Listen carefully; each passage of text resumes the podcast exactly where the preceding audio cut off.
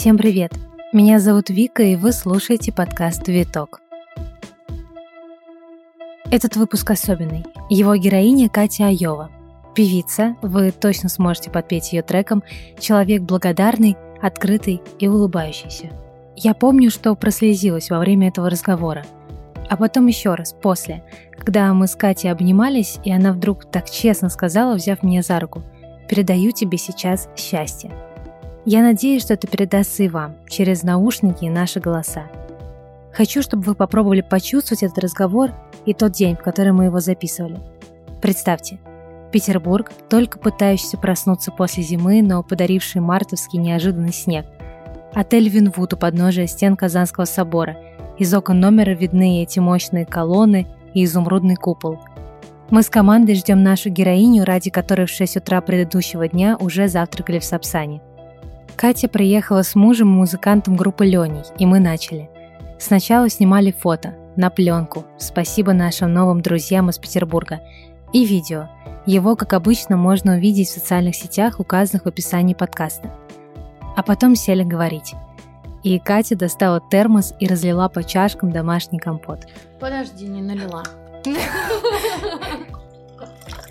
И как хорошо, что этот разговор был записан и превращен в подкаст – он о жажде к жизни, вере, телесной терапии, женском объединении, музыке, литературе, трудоголизме и его последствиях, из-за которых так трудно бывает услышать свой голос. Я не знаю, почувствуете ли вы импульс и энергию Кати через наушники, но мне кажется, это возможно. Лично меня они сбили с ног. Не знаю, побегут ли по вам мурашки, прослезитесь ли вы, услышав что-то очень честное и личное, но я точно знаю, образ мысли Кати потрясающий – и с ним нужно познакомиться. Приятного прослушивания. Мы благодарим за помощь в проведении съемки и записи подкаста отеля «Винвуд» в Санкт-Петербурге на набережной канала Грибоедова. Будете в Петербурге? Обязательно заезжайте в гости. Эти стены стали нашим вторым домом, а консьержи почти членами команды. Спасибо большое.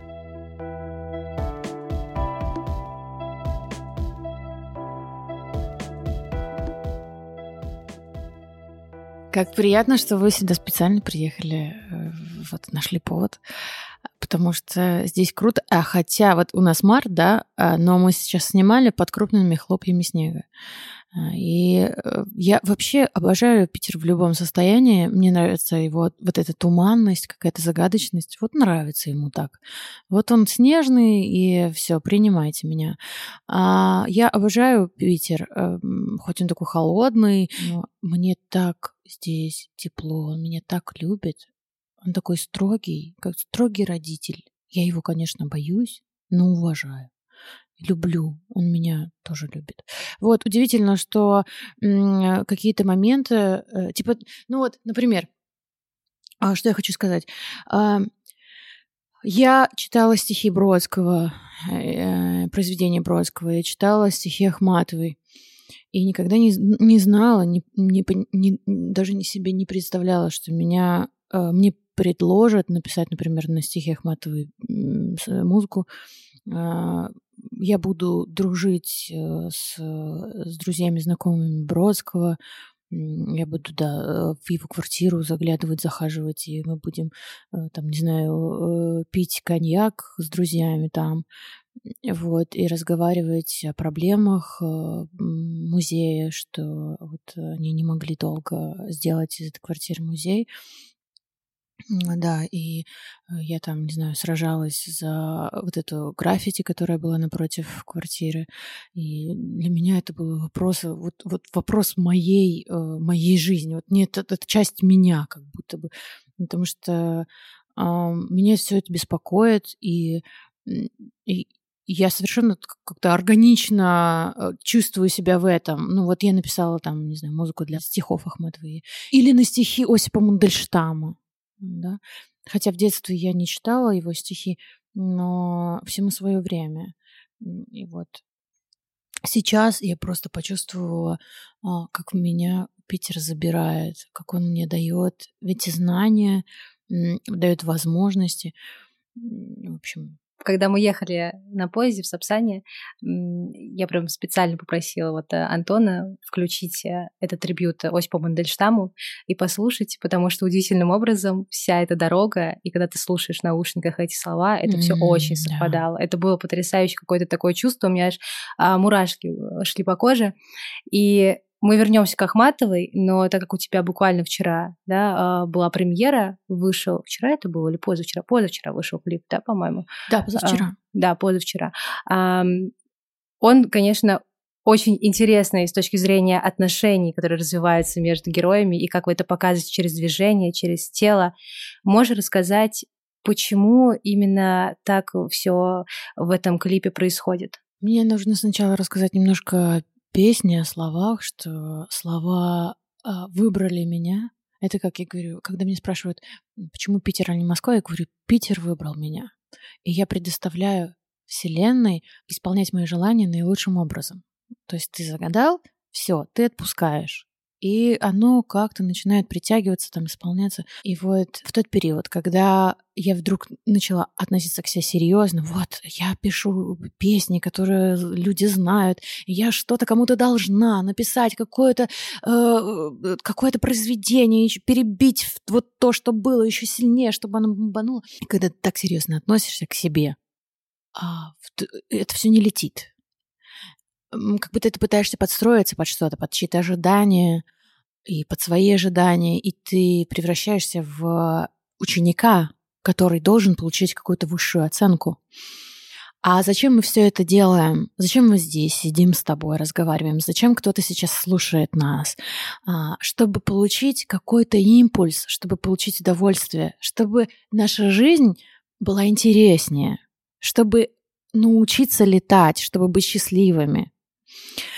А, и я поняла, что через это-то и не, не обрету этот полет, это счастье, и э, не знала, как мне выбраться из этого состояния. И тут приходит этот проект. А, Ромба Либеров э, позвонил нам а я слышала о нем. Мне казался он таким потрясающим, странным, а, каким-то а, необычным, творческим. Он делал фильмы о Осипе Мандельштаме, он делал выставки, а, он э, дружил с дружит с классными людьми, с которыми мне хочется дружить. И вот Раевский, например, который делает свои классные передачи.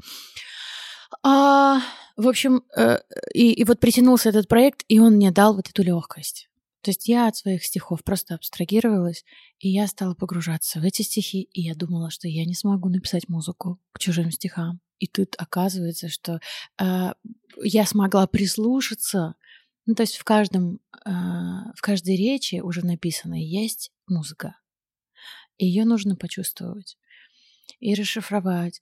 И это была классная работа. Мне не хотелось, чтобы она заканчивалась. И сейчас не хочется, чтобы, в общем, э, это ушло бы в тень. Мне хочется, чтобы это а, раскручивалось, чтобы это была спираль такая, знаешь, восходящая. Чтобы она давала импульс людям, чтобы люди через это а, распаковывали какую-то энергию там скрытую. Дело в том, что мне, мне я почувствовала искренне физически, что я распаковала а, там такую энергию страсти. Он любил женщину. Я специально не читала э, расшифровку этого стиха, аннотацию, ничего не читала. Я пыталась почувствовать, о чем это, кто это, что это за женщина, э, почему и мне казалось, что это страсть, которую он не смог получить, ну и распаковать, в общем, добиться. А знаешь, для мужчины это тяжело, когда он вот что-то хочет и не может это получить. И, в общем, этот мужчина смог вылиться в стихи. Э, и это очень классно, что он там, э, собственно, закристаллизировал как мед, который никогда не портится. Знаешь, мед никогда не портится. И вот я почувствовала просто этот аромат нереальный, знаешь, такая тынь раскрыла через музыку, и она у меня такая, при этом не, это не желтые цвета, как там все о меде, о пчелах, а это такие темно-синий, черный, как будто пчелы вылетают на питерский мороз и умирают, но этот последний полет такой яркий, красивый и э, э, наполненный смысла, потому что это поцелуй. В общем, меня так забрало это, э, эти образы. И э, когда мы сидели там в Выборге, в библиотеке, классная такая библиотека, ты была там? Нет. Туда надо отдельно ехать. Угу. Библиотека, э, построенная финнами, очень классно сделан потолок, такие вырезанные круги в потолке, и в, и в них проникает солнце. А вечером, в общем, у нас летал там дрон над крышей, и Э, как будто соты, знаешь, как будто мы в улей находимся, а там эм, кто-то пытается заглянуть в наш улей. И вот э, светит фонариком, пытаясь увидеть, где, где его пчелки. В общем, это место нашел, э, по-моему, сам Рома Ливеров. И удивительно, что наш режиссер Яков Миленький снимал этот клип по Зуму. Он был в Израиле. Рома Ливеров тоже был в Израиле.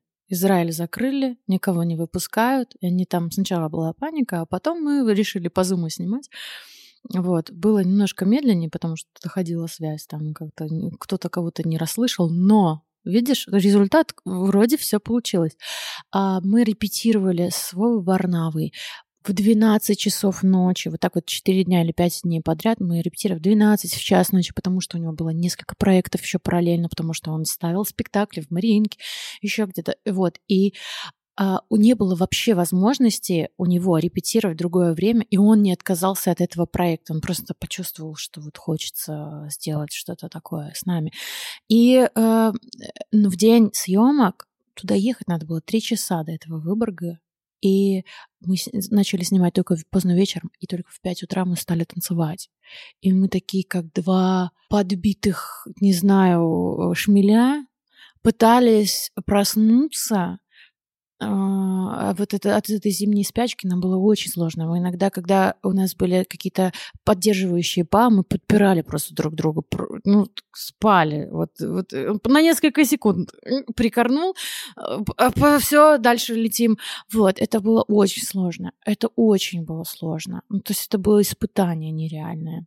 Вот этот танец, э, в общем, какие-то полевые условия были, но, но прикольно результат. Прикольно, что ты рассказывал про этот импульс. И в моей голове картинка в тот момент, когда вы контактировали, прикорнули да, у друга, у друга на плече. Это тот самый импульс, когда вы даете энергию друг другу и работаете, летите да, дальше. точно. Мы давали да, энергию прям друг вот другу. эта картинка в голове. Да. Кстати, про э, Рому Либеру я слушала его интервью. Он рассказывал про весь проект, про то, как он придумывал его, как у него прям в сердце была эта идея, и как он с этой идеей шел к артистам. И мне очень понравилось, как он рассказывал именно про ваш mm-hmm. получившийся трек. Так интересно, он назвал его меланхоличным диско, mm-hmm. насколько я помню. И что он прям говорит, что Катя с Леней проделали просто потрясающую работу, и так увидели эти стихи. Но еще меня прям зацепил момент, когда он говорил, что тебе было прям важно найти что-то женственное, какое-то вот женское стихотворение. Да, да, прям женское, да. Вот, я хотела сказать, что там в библиотеке пока снимали какие-то моменты, там, не знаю, детали а, с Вовой э, Варнавой, я открыла книгу, она там лежала прямо на моем столе, «Мифы Древней Греции». И просто, да, я открыла на Персифоне, и понимаю, что, ну, там строчка была, как нам велели пчелы Персифоны. И вспоминаю, да, это же была бы такая богиня, а ее мама Диметра богиня плодородия. И в тот момент, когда э, Персифона забирает Аид в подземное царство, э, ее мама, в общем, скорбит, и на земле наступает голод. И что нам говорит Осип, что женщина, она богиня. Если она захочет, она отдаст тебе весь мир. А если она тебя отвергнет, она заберет этот мир, которым она является. И это так классно, что он уважает женщину, возвышая ее. И женщина ему дает еще больше этой энергии в ответ. Ведь это в жизни так работает. Для меня эта философия очень близка. Когда мужчина возвышает свою женщину, уважая ее, как бы балуя, разрешая что-то, она понимает, что она хочет дать в ответ э, энергии, заботы. И вообще с людьми так работает. А чтобы получить, отдай. И на сцене я так научилась работать. А, в 2012 году это был момент, когда я выходила на сцене, на сцену на Дзинтере. Был первый конкурсный день на «Новой волне», и мне нужно было выступить, и мне казалось, это должно быть какой-то, не знаю, секси, какой-то острый, э, какой-то жгучий, не знаю, какой угодно, но не собой. Ну, то есть я представлял, кем я буду, а, на мне красивое платье, и не смогла ничего сделать. Я получила какие-то низкие оценки, в общем, прорефлексировала, эм, и это, это была ночь трансформаций. Я просто была в шоке от того, что кто я? Я пустышка. Что я делаю на сцене? И таких много. Таких, как я, миллионы. Зачем я там стою? И у меня было полное э, от, э, как, от, отвращение, и потом утром принятие. Удивительно, как, как, как это объяснить, но я увидела себя, увидела себя такой, какая я сейчас. Маски. Мне казалось, что все должны быть в масках, что это такой образ на сцене маски. И тут э, на следующий день я посмотрела выступление там Джамала, э, есть такая украинская певица, и увидела ее энергию. И, в общем, я вышла на сцену, и я сказала себе, я хочу отдать. Просто отдать мне все равно, я получу взамен или нет. Я отдам все. Я отдала, и мне как прилетело. То есть это сработало. Это сработало, когда ты не, не боишься не получить взамен. Вот.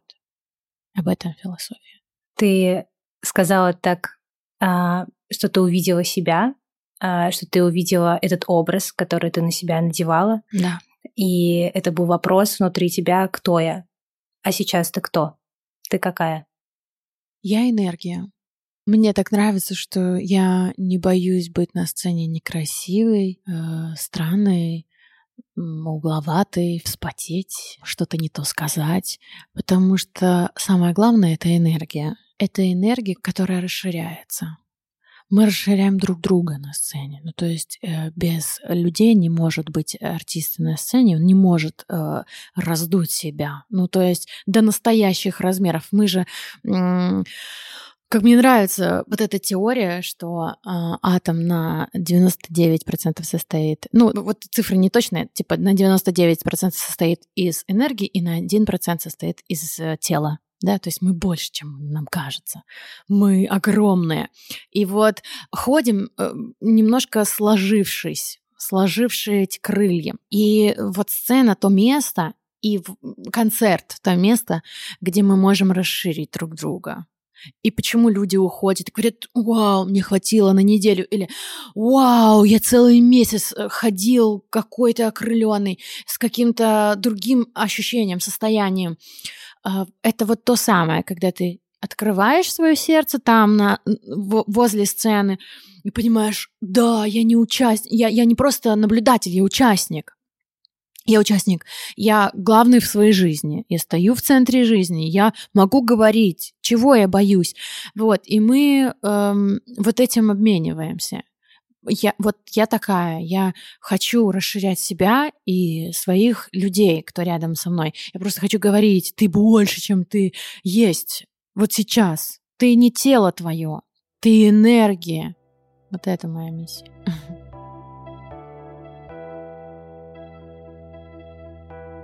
Есть у тебя сейчас а, какие-то те самые образы, которые, да, вот были тогда, и ты себя как-то представляла иначе, и вот сейчас ты довольна тем, какая ты сейчас?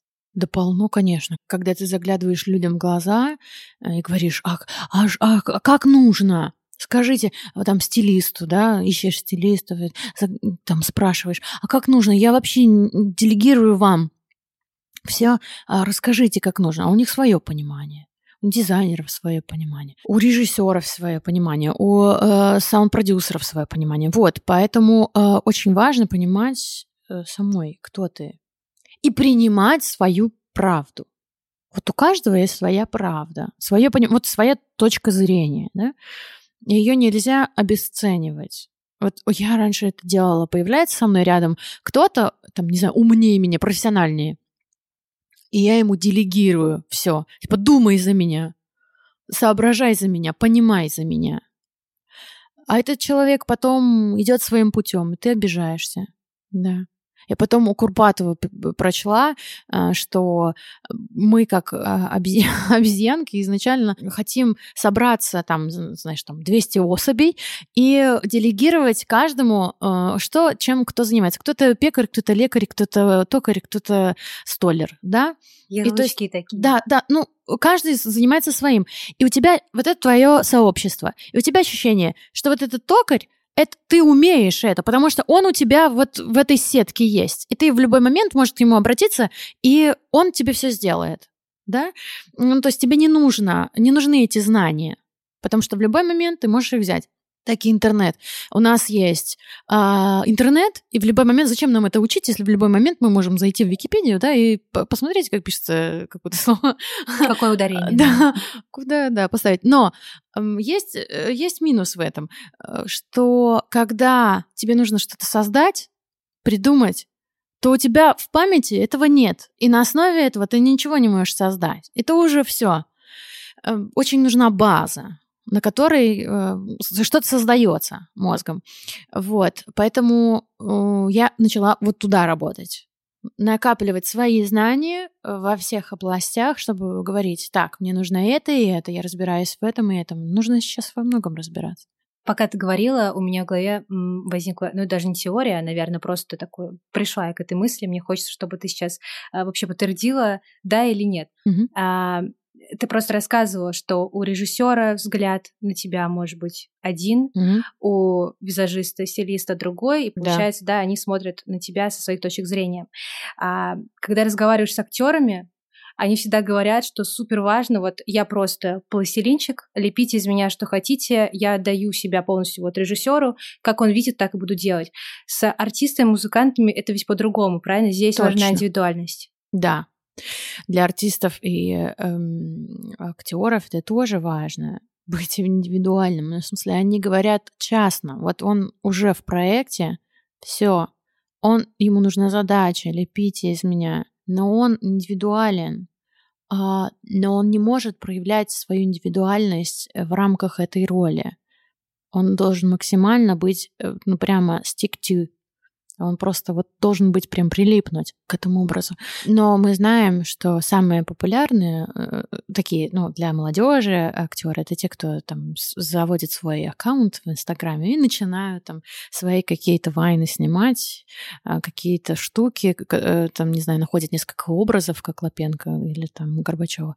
Вот. И за ними хочется наблюдать, следить и идти. А они сами создали этих э, персонажей, сами. И сейчас немножко, да, в другое время подстраиваться под, под какие-то обстоятельства. Вот на, у нас есть новые площадки, почему бы не использовать их?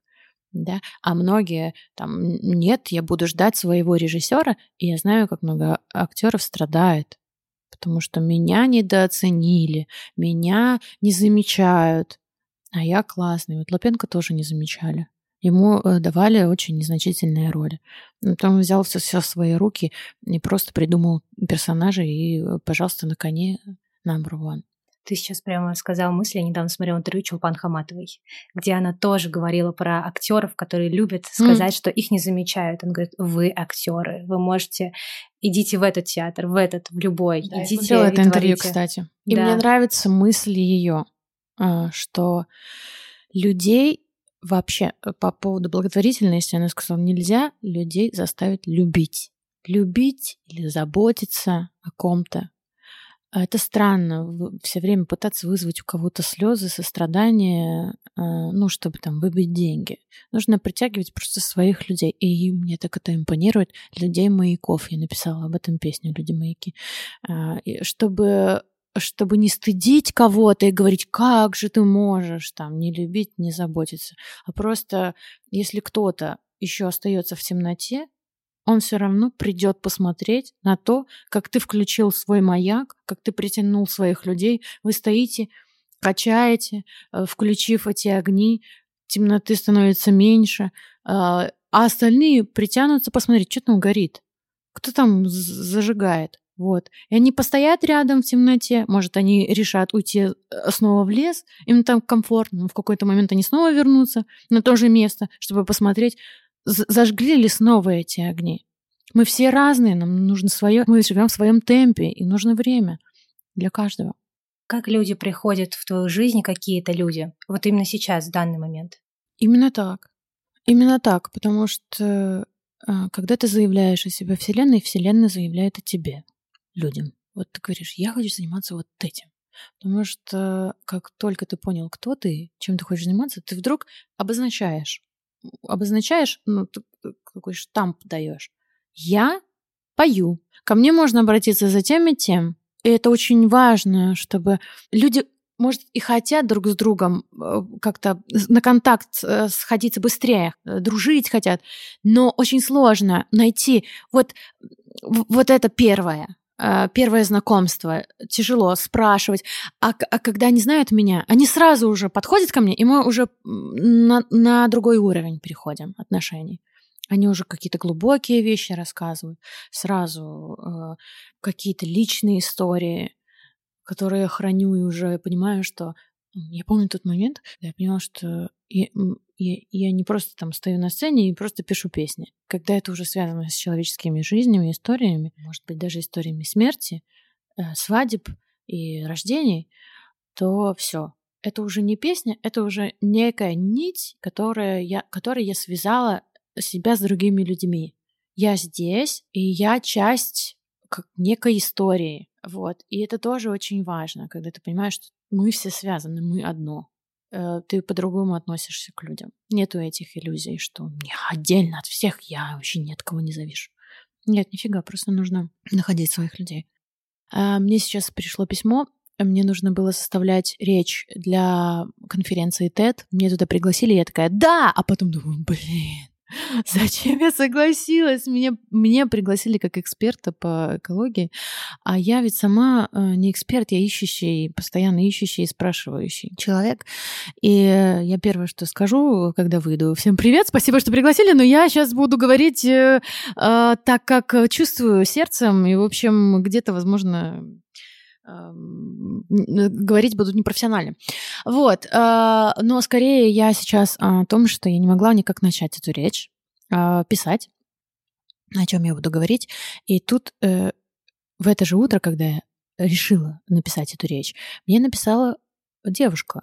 Она сказала, что Спасибо за песню «Маяки». Мы с, с, э, с, моим, с моим сыном съездили на Байкал, и он плакал, а, он когда понял смысл, он долго расспрашивал о ней, и я ему объяснила, и он плакал, и не понимал, почему мы не меняемся. И потом он написал, что он родился глухим. И первое, что он начал слушать, это нашу музыку. Ну, они работали долго. И он а, а, и первое, а, сначала написала, э, пожалуйста, скажите, когда у вас концерт где-то, мы приедем, потому что сын очень хочет, и он каждый день спрашивает. И, и когда такие вещи происходят, она прислала его фотографию, потрясающий мальчик, 10 лет, и он просто улыбается на фотографии, но там такой бэкграунд, да, он родился глухим, за него сражались, и он слушает сейчас маяки по кругу, и и размышляет. И ты такая какая-то чистая душа, которая выбрала эту песню. И, в общем, у меня такие мурашки. А, и я вот сразу написала эту речь о людях-маяках. Я поняла, что моя речь, собственно, даже больше не экологии, а экологии души.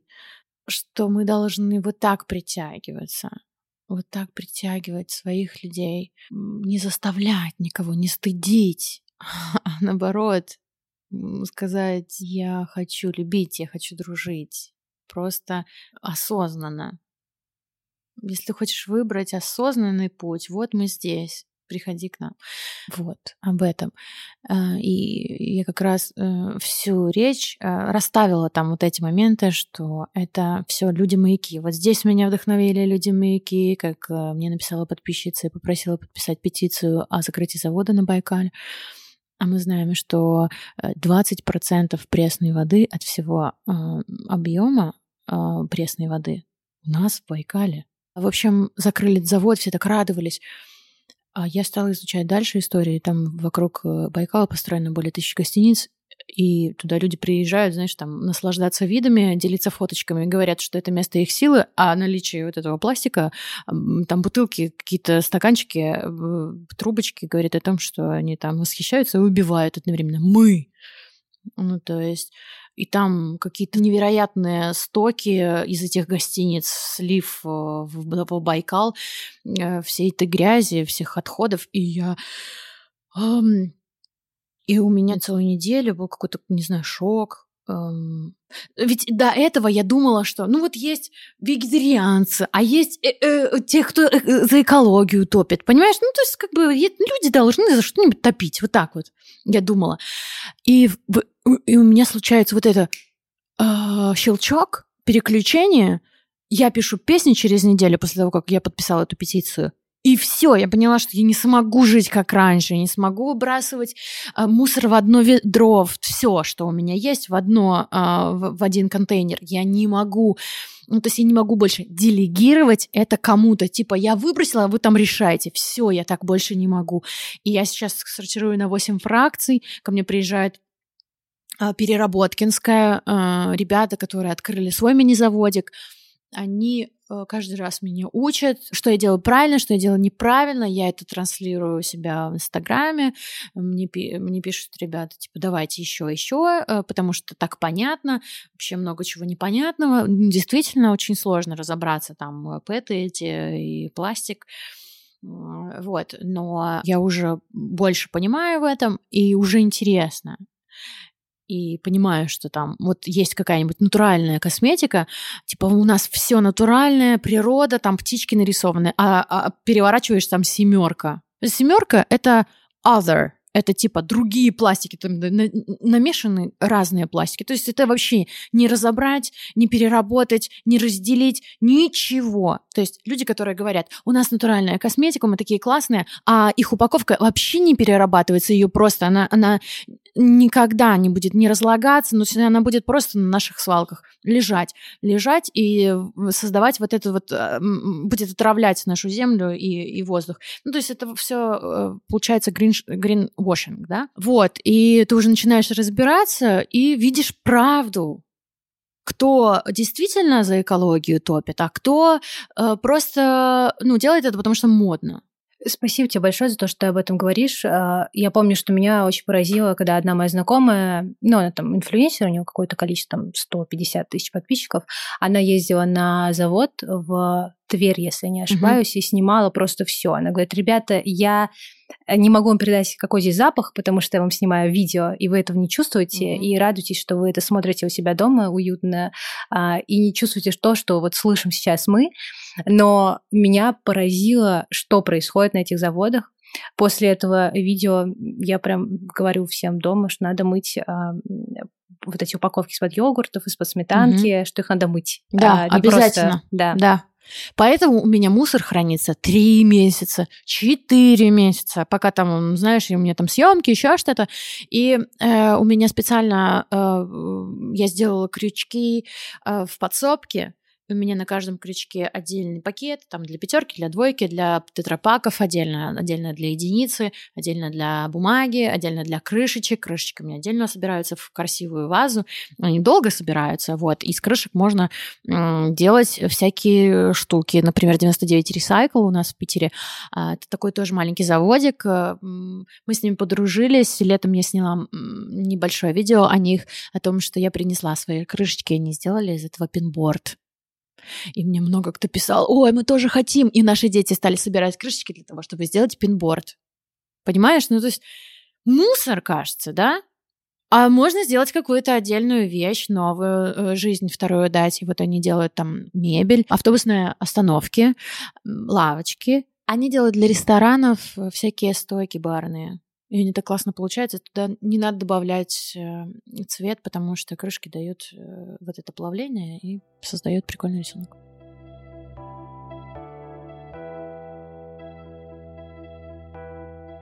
Верну тебя к музыке. вот так из экологии обратно.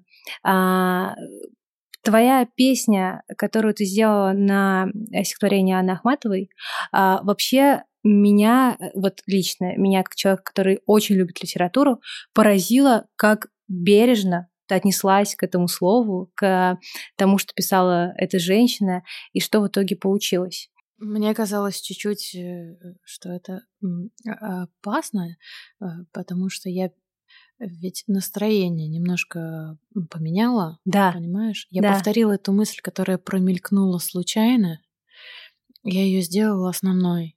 И это удивительно, да, потому что когда ты читаешь это просто текстом, не зная музыки, да, например, ни разу человек просто читает стихотворение, ни разу не услышав то, что ты, да, сделала, конечно, абсолютно другое восприятие. Mm-hmm. А потом, я помню, мы ехали вот э, с Антоном в машине, включили, и, во-первых, конечно, это поразительное сочетание этой музыки и таких слов. И я помню, обсуждали, как интересно это все вместе в комбинации вот просто срослось. Почему ты выбрала именно такую музыку?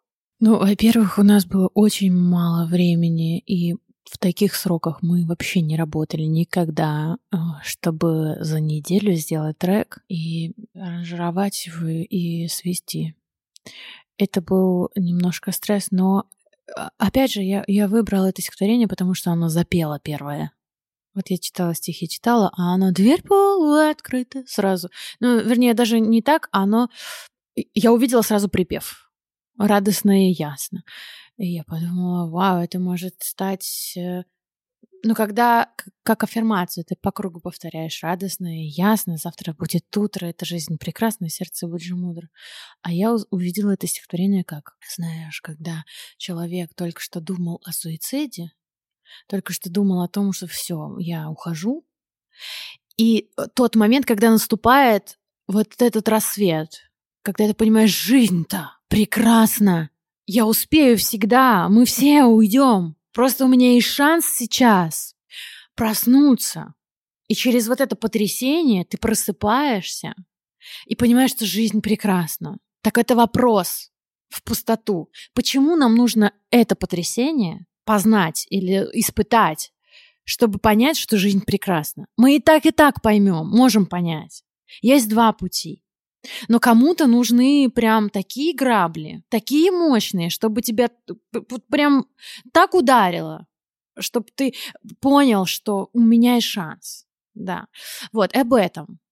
Вот, вот первый, вот первый проблеск, первое вот это глоток воздуха. Я дышу. Вот так.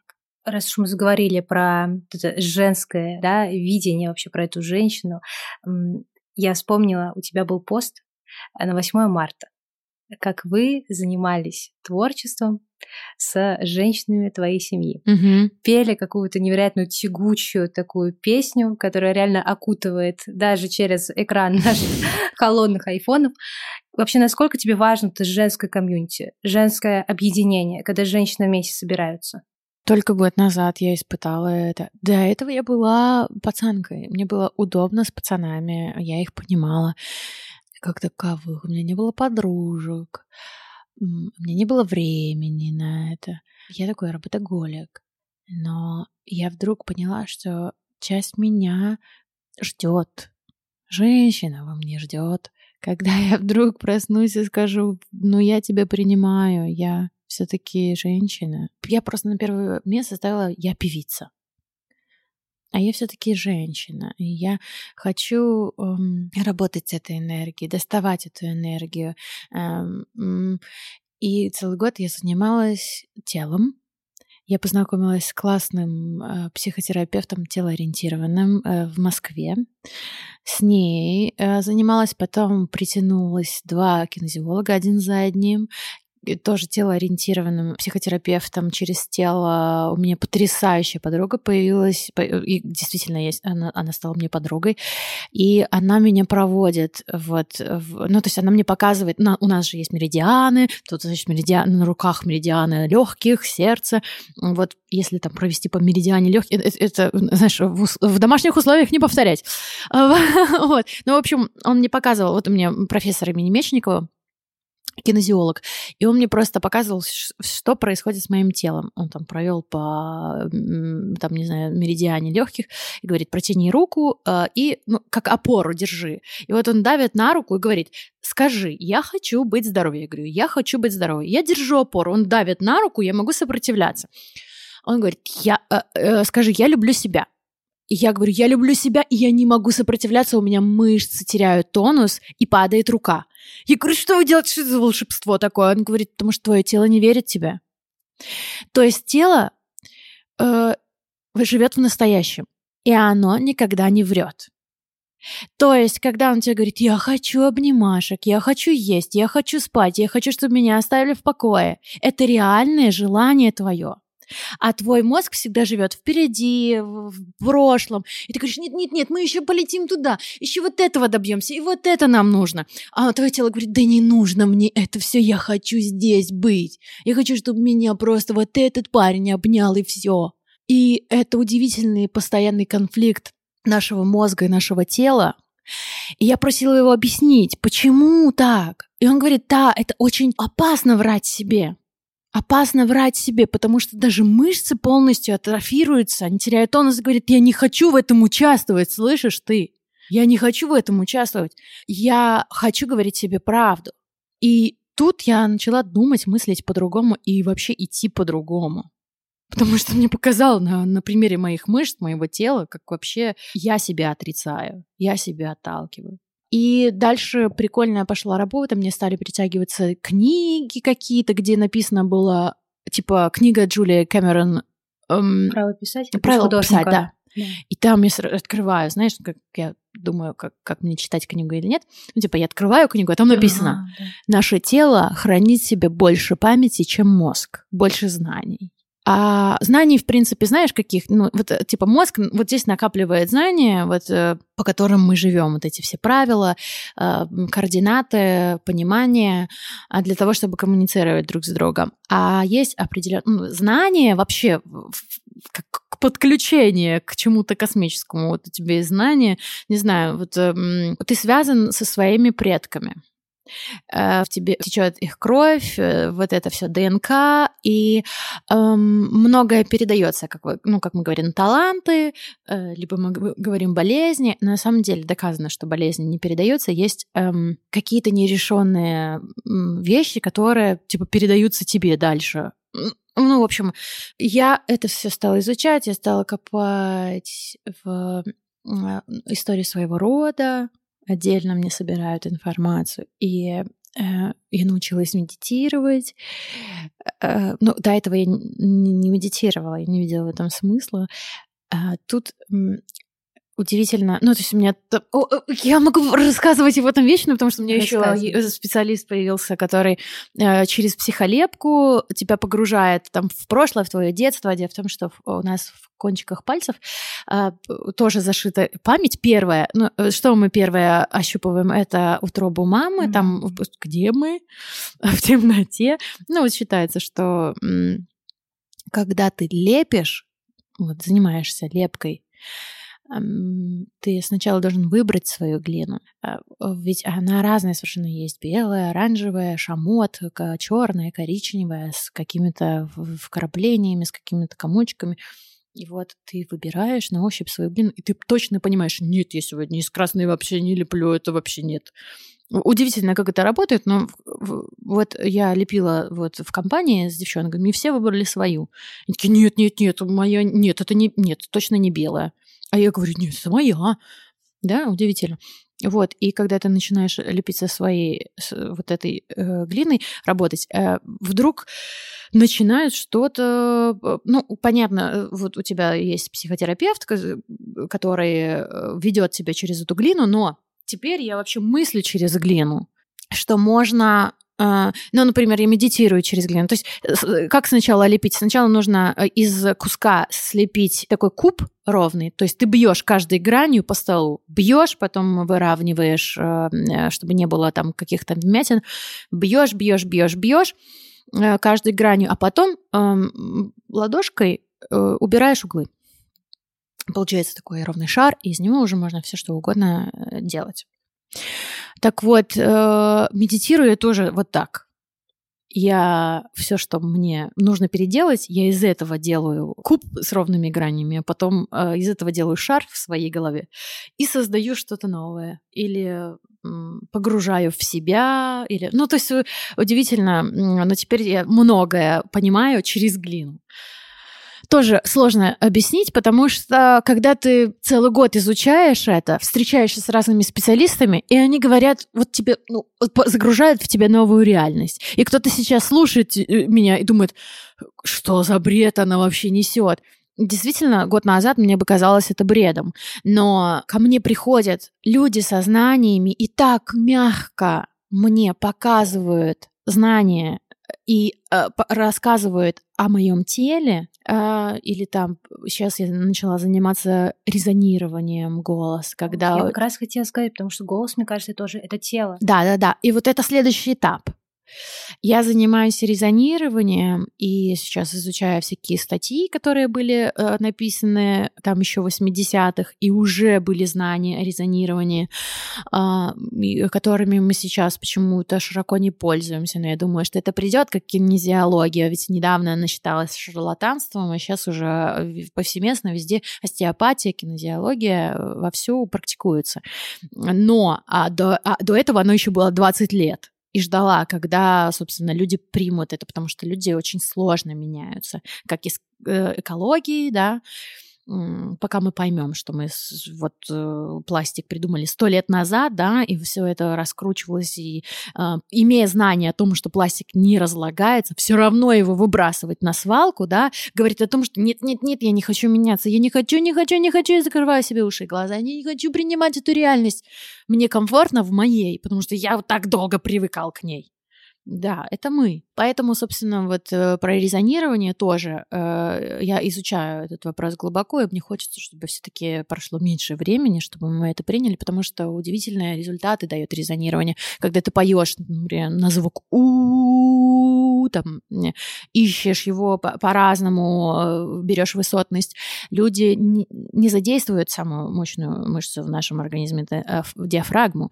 И вот когда начинает работать, люди начинают реветь, реветь, э, что-то отпускается, какие-то детские зажимы, а, они начинают дышать, они начинают жить. И, в общем, это удивительная вещь, когда все вибрирует, то, что не задействовано, да, и какие-то новые воспоминания о детстве, о том, что ну, там, казалось, что, что мы не помним. Вот, и решаются многие вопросы.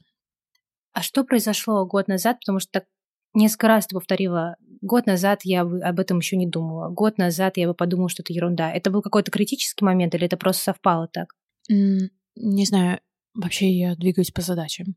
У меня э, рисуется какая-то задача, что я должна понять. А, я делаю запрос, пишу об этом, а, и начинают притягиваться разные люди, обстоятельства складываться, книги приходят, э, чтобы вот я могла загрузить эту информацию.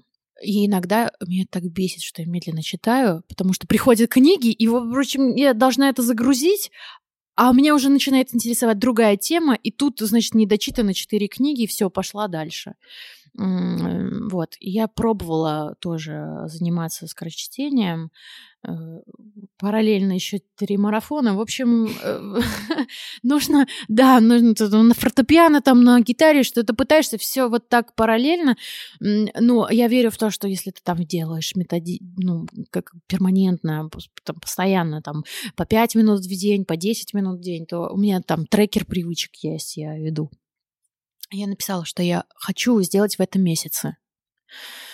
А, и напротив закрашиваю э, квадратики разными фломастерами и пишу задачи. И вот, э, типа, капалабхати, там, дыхание, хофа, э, там, вибростеп у меня есть, классный, я на нем медитирую, и, эм, ну, в общем, свои примочки, да, то, что я делаю по утрам, ну, типа, я полтора часа, вот прям э, делаю все по трекеру. И вот если бы у меня не было вот этого детского азарта закрасить квадратики на сегодняшний день, то я бы, наверное, всего этого не делала. То есть удивительно, как можно себя обмануть немножко, как ребенок. Вот если квадратики не закрашены, то ты как бы в жизни не добьешься ничего. Ну, там себя как-то намотивировал, вот, и каждый день ты видишь, что, э, например, ты в этом месяце ни разу не позанимался английским, а он у тебя в списке, вот там, в этом трекере. И ты, ты такой в конце месяца, кого ты пытаешься обмануть, говоришь себе? Вот кого? Ты же себя пытаешься обмануть. Ну, то есть ты или не пиши на следующий месяц, да? Вот прими на себя ответственность. Или напиши и уже найди эти дни заранее. Вот. Ну, то есть это работает. Помимо вот этой связи с телом, какие у тебя есть еще, а, не знаю, векторы, запросы, темы, в которые ты хочешь пойти? А, я пока хочу идти в тело еще сильнее, глубже э, и в резонировании, и в пении, и то, как звук способен, человеческого голоса, э, способен менять вокруг себя атмосферу и молекулы воздуха, э, потому что доказано, что, например, дети реагируют сильнее всего на голос своей мамы, да, на колыбельную, и этот голос может их вылечить. Удивительно, что наш голос может поменять и на, как э, атмосферу, да, и настроить. А, как можно настроить толпу на войну и как можно настроить толпу на что-то позитивное. В одном пространстве может создаться атмосфера, в которой можно лечить друг друга. Лечить, давать надежду, давать любовь, давать надежность, какую-то ну, безопасность, ощущение безопасности. Вот, и наоборот. И это может сделать один человек. И если каждый будет на себя брать ответственность и понимать, как сильно влияют слова на нас, друг на друга, то мы сможем переделать наш мир, сделать его э, чуточку добрее. Я вспомнила, как э, режиссер Андрей Звягинцев рассуждал на тему, важна или не важна музыка в кино. Угу. И он говорил, просто это очень тут близко все это связано, он говорил о том, что можно снять провальнейший эпизод с точки зрения режиссуры, а, операторской работы. Да. Это будет ужасно. И если оставить это без музыки, это провал. Но если добавить сюда музыку, все меняется. Угу. И это, да, удивительно, как вот этот наш орган чувств, да, а, слух, может кардинально поменять вообще и нас внутри, и картину мира. Да, да, совершенно точно.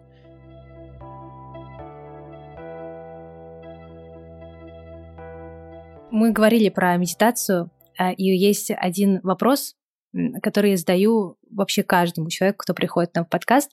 А, обычно я так его припасаю на самый конец, но раз уж мы так вокруг этой темы угу. ходим, вопрос очень простой. А, веришь ли ты в Бога? И если да, то какой для тебя Бог? Да, я верю в Бога. Я ведь э, изучая свое тело, я тоже работаю над, над доверием. Иисус говорил о том, что если есть хотя бы крупица, маленькая крупица веры в человеке, он может быть спасен.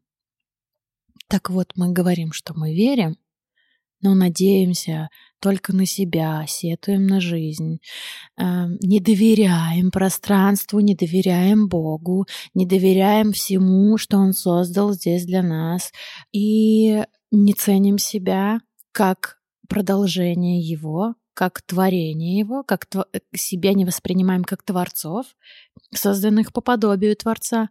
И вот отсюда идут конфликты и непонимание замыслов Бога. Есть только страх. Страх, что есть тот, кто накажет меня, если я буду плохо себя вести. И это очень примитивное понимание Бога.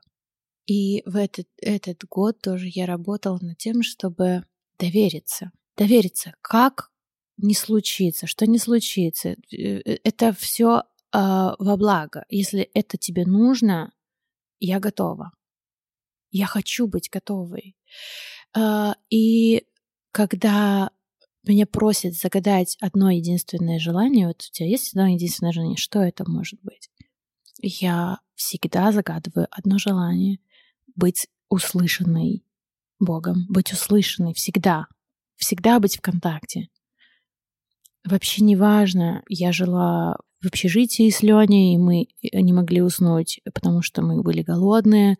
Мы покупали третью квартиру. Э, ну, это я в контрасте, да, и мы покупали третью квартиру, и также чувствовали себя, как будто мы, не знаю, этом общежитии, и нам было и, при, и, и там прикольно, и в этой третьей квартире, которую мы сделали полностью для себя, и мы сделали комфортно для всех, и, помог, и не знаю, помогаем своим близким.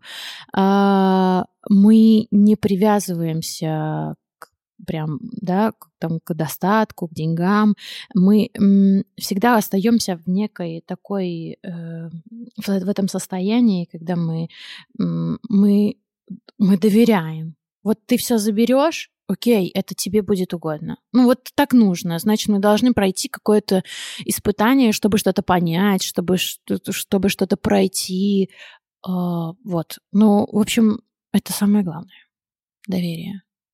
Эм, Иов в Библии есть, да, такой герой? Да.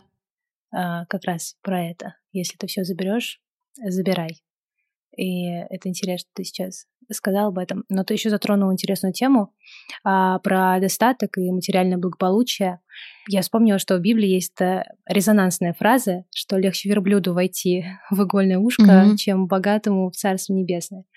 И как-то она недавно мне снова попалась на глаза, я размышляла и так до какого-то до какой-то истины внутри угу. себя, по крайней мере, не добралась. Не добралась. Просто это нужно понимать не, эм, э, не буквально. Эм, дело в том, что кто такие богатые?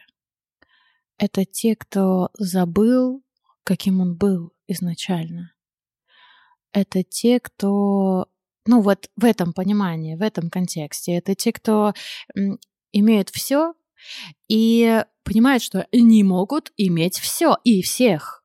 И, соответственно, другое отношение вообще к жизни, да, это уже другие люди, люди, которые знают, что их никто не накажет, они сами боги, они сами вершат судьбы, они сами решают, что им лучше, а, ну, в смысле, не, даже не лучше, а сколько я еще могу взять, даже если это мне не нужно. Потому что власть. А бедный — это тот, кто постоянно испытывает нужду и говорит спасибо за то, что есть, потому что он знает, как, что такое быть голодным, и он благодарен за то немногое, что у него есть. Это в этом контексте. Но ведь э, нужно смотреть всегда на частные случаи. Я знаю много миллионеров, которые дают, э, как Цукерберг, да, отдает там миллионы на благотворительность, на развитие, на, э, на образование. И быть богатым не есть плохо. Это наоборот благо, которое тебе дают. Ведь нам все дано для того, чтобы мы развивались. Мы созданы опять я говорю, мы созданы так идеально, мы э, по подобию Творца, и мы можем творить. И мы можем иметь за это деньги, мы можем...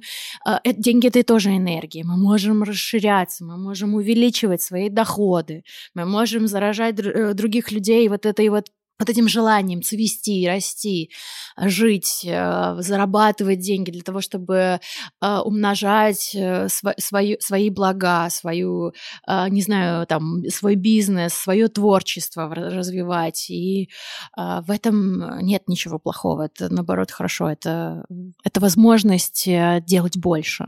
Почему многие люди, особенно женщины, не могут посмотреть на себя как на творение величайшее?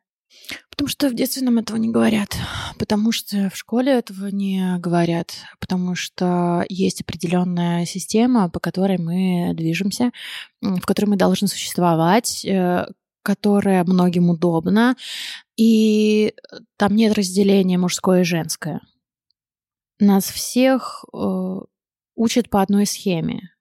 Нам нужно э, ввести это в школе, не знаю, я, например, на трудах у себя не получала э, каких-то знаний, и все равно... Да, конечно, это зависит эм, от преподавателей э, и от их задач. Им такие задачи не ставят. Я сама сейчас работаю над этим. Катенька 33 только сейчас начинает понимать, что она девочка, что э, над этим надо работать, что нужно свою энергию расширять, что нужно принять себя, э, принимать, э, каждый день ведь мы просыпаемся, опять ты там новое. Опять с собой надо выстраивать отношения. Вот, и это зависит от, еще от того, реализовалась ли ты в жизни. Вот.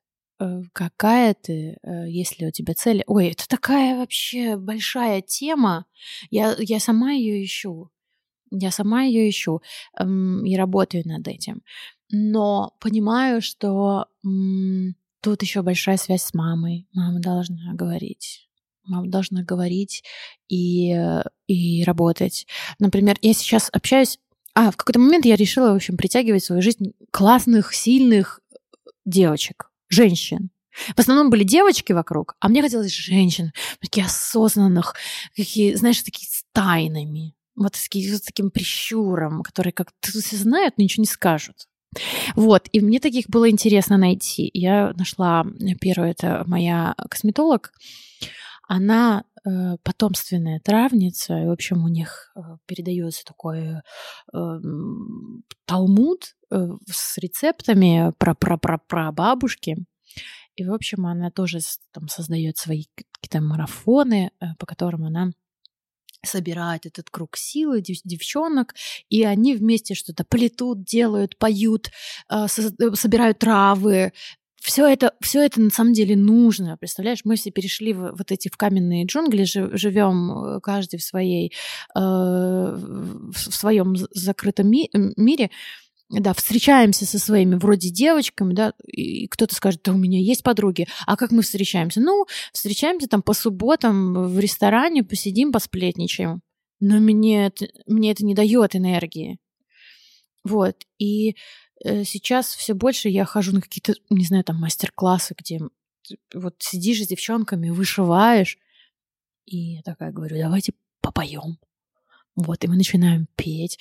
А, и вдруг какая-то атмосфера меняется, что-то такое общее, что-то создается. Мы вплетаем каждое свой голос да, в один в одно звучание, и что-то волшебное происходит. Почему раньше это делали наши прабабушки? Моя прабабушка, она создавала э, свои там корзины, ткани делала из льна, и они потом продавали на рынке.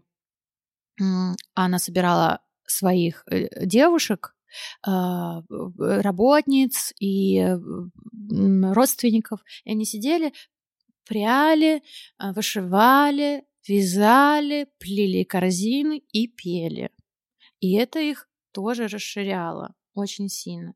Вот почему занимаюсь сейчас резонированием, э, для того, чтобы понять, как это работает, да, а, э, что на что влияет. Но они, понимаешь, они не понимали этого до конца. Они просто вот шли за какой-то, за своей природой и пели все эти песни, которые тебя вводят в транс. Вот эта песня, которую мы пели с моими 8 марта, и удивительно тоже, Ленины родственницы все приехали, и мои родственницы. И мы пошли на мастер-класс, э, делали из воска картины и пели эту песню. За туманом ничего не видно называется песня. Она на белорусском языке звучит тоже. Она переведена на несколько языков, но она так по кругу циклично э, одно и то же звучит. Там какая-то история отдельно вплетена, но она постоянно такая, как а, я не скажу нудная, она повторяющаяся ну, в фольклоре часто, да, вот одна и та же мелодия по кругу, по кругу, по кругу, как мантра, и она тебя вводит в какое-то состояние такого спокойного погружения. И ты не думаешь о делах, чего тебе там куда-то надо побежать, купить, э, что-то сделать. Ты просто вот здесь и сейчас. Вот об этом это.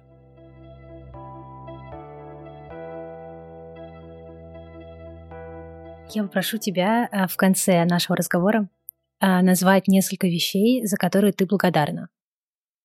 Причем благодарна вообще конкретным людям, Богу, жизни, городу, вообще не важно. Хм. Опять же, я недавно научилась говорить спасибо. Мне казалось ужасное вот это вот я-я. Э, это я сама. Я сама это сделала. Я молодец. Ну скажите, что я молодец, да? Но это ужасно. Это какая-то детская штука. И поэтому, наверное, я очень мало говорила людям спасибо. Потому что вот они притягивались, знаешь, ты летишь как комета куда-то к своей цели, а они притягиваются, просто рядом летят.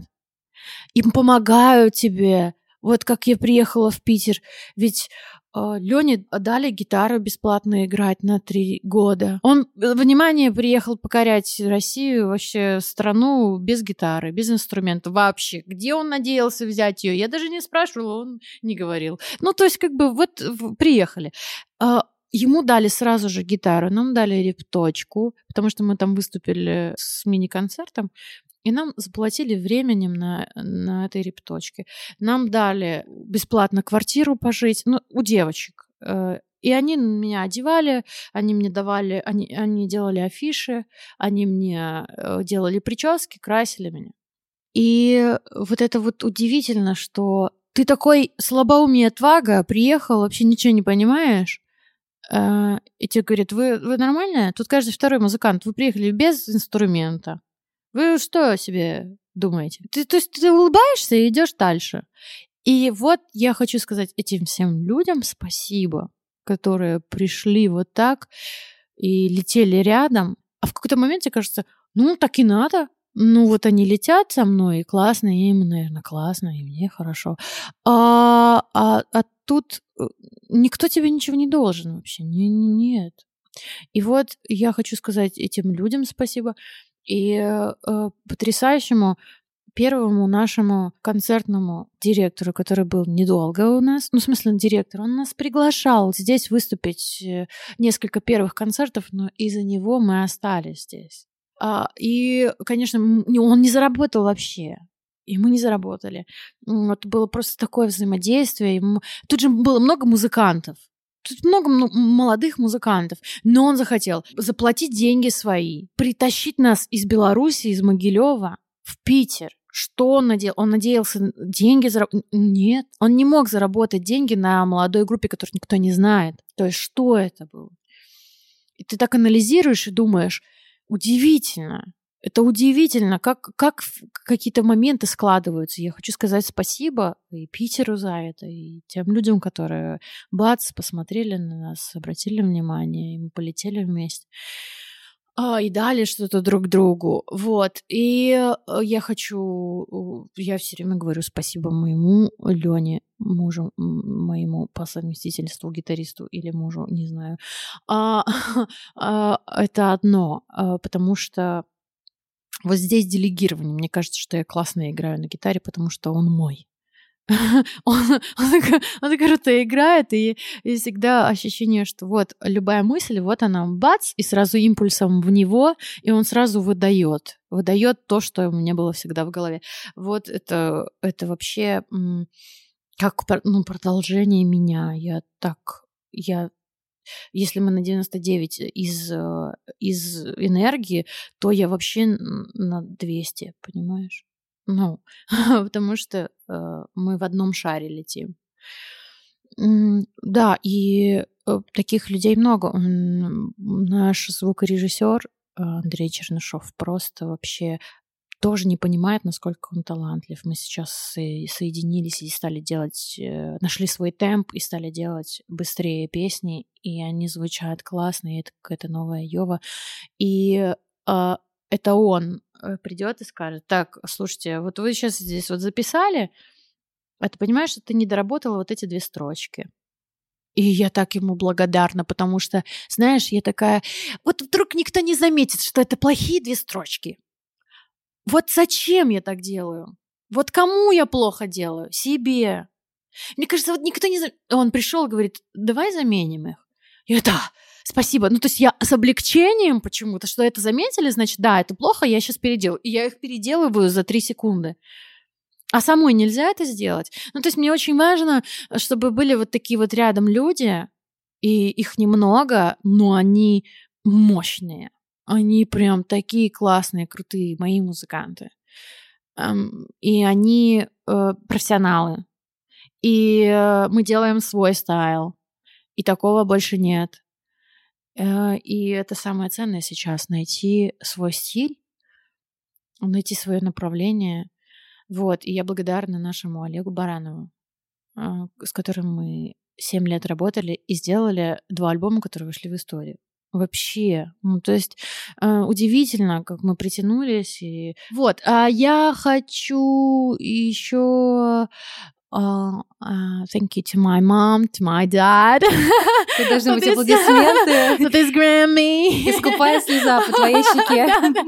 Да, это трендец вообще. Как, а, как этот мальчик, э, да, э, из Казахстана, да, получил Грэмми. Это вообще, э, Я смотрела еще, да, да, я еще смотрела интервью с Ургантом, и он такой простой пацан.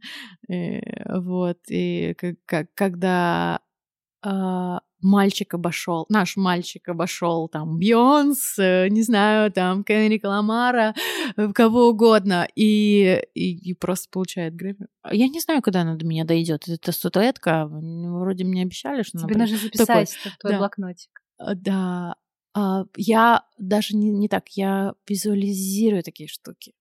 Я визуализирую такие штуки, я, я встаю на степер и просто представляю, что это вот со мной сейчас происходит, и как я реагирую.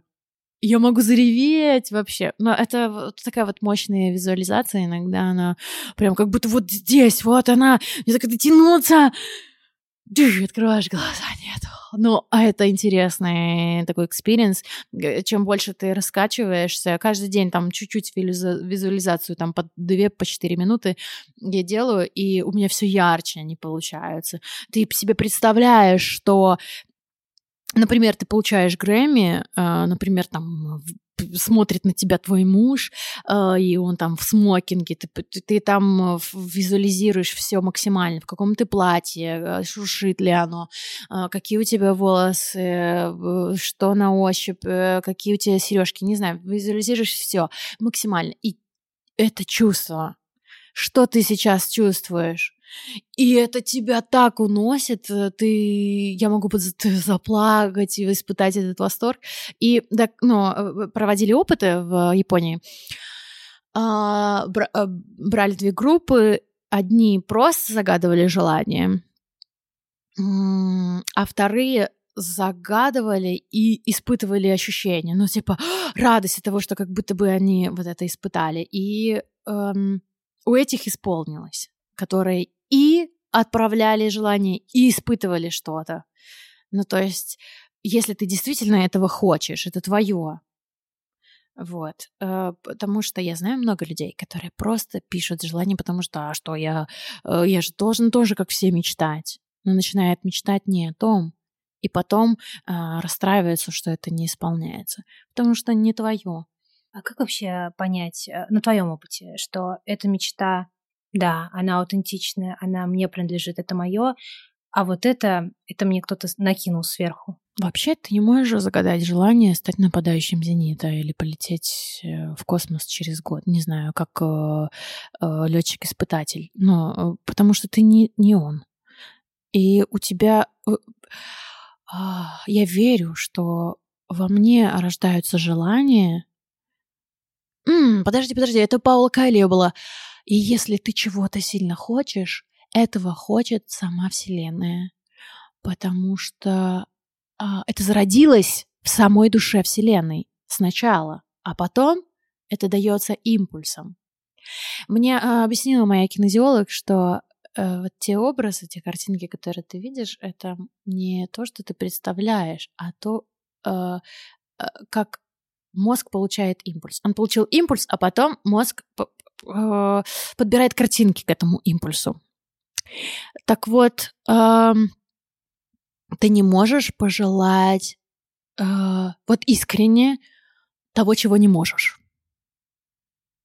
Если ты что-то захотел там, и, может быть, тебе кажется это очень дерзким и невероятным, но ты этого очень сильно захотел, значит, ты это можешь. И э, это важно, например, пишешь 10 э, желаний, которые ты, тебе кажется по силам. Потом пишешь 10 невероятных, вообще, ну тоже нереально, но просто нереально 10, например. И потом из этого списка, из этого выбираешь самые крутые, типа те, которые ты действительно вот типа, прямо а, горит, и пишешь. И обязательно ты напишешь те, которые нереально, они тебе уже, ну, покажутся нормальными. Ну, то есть поз- позволить, позволить себе э, написать об этом. Если ты чего-то захотел, это и есть ответ. Это и есть ответ э, на твои вопросы. Желание есть ответ. Вот. Эм, когда люди не могут найти себя, найти свое предназначение, вот э, я тоже, знаешь, если выбирать молитву, то молиться только о жажде. Ну, не, не, не только, а в смысле молиться о жажде. Делать, жить, де, хотеть делать, вот. Хотеть делать каждый день. Просыпаться и прямо, я снова это хочу делать. Вот, вот это самое крутое. И когда люди перестают желать, ужасно, да? Когда заболеешь, перестаешь хотеть есть. И такой, как? И перестаешь хотеть делать э, то, что ты делал каждый день, э, и тебе это приносило радость. Вот. Ну, то есть радость и есть ответ. Желание и радость. Мне кажется, у нас конец подкаста превратился в цитирование э, Библии. Но так уж просто мне удивительным образом я сейчас вспоминаю некоторые отрывки. Да? И то, что ты сейчас говорила, э, я не помню дословно, но это потрясающие слова, где э, написано о том, что важно быть хуже всего, когда ты теплый. Вот. Mm-hmm. Будь горячим. Будь mm-hmm. или холодным, или горячим. Но, конечно же, горячим хочется быть, э, правда, на протяжении всей жизни. Кать, спасибо тебе большое. Это было потрясающе, все, что ты рассказала. А, был момент, э, на котором я прослезилась, но здесь темно, и никто этого не заметил. Это было красиво. Это а, было красиво, у тебя да? блестели глаза. И... Заметила, да. Мне хотелось остановить этот момент, но нужно было говорить, потому что мы записываем все таки у нас время. А, но а, когда я говорила, я думала о твоих глазах и, это, и о том, что тебя это тронуло. И, и ведь это меня трогает по-новому. Как я выхожу на сцену и пою какую-то песню, которую пою уже сто лет. И кто-то смотрит и ну, испытывает что-то, да, и ты понимаешь, что он испытывает что-то под эту песню. И ты снова с ним же испытываешь что-то его, его чувство, э, его разделяешь с ним, и снова переживаешь эту песню по-новому. И она по-другому звучит. Вот. И тебе никогда не надоест. Пока приходят люди и чувствуют это по-своему.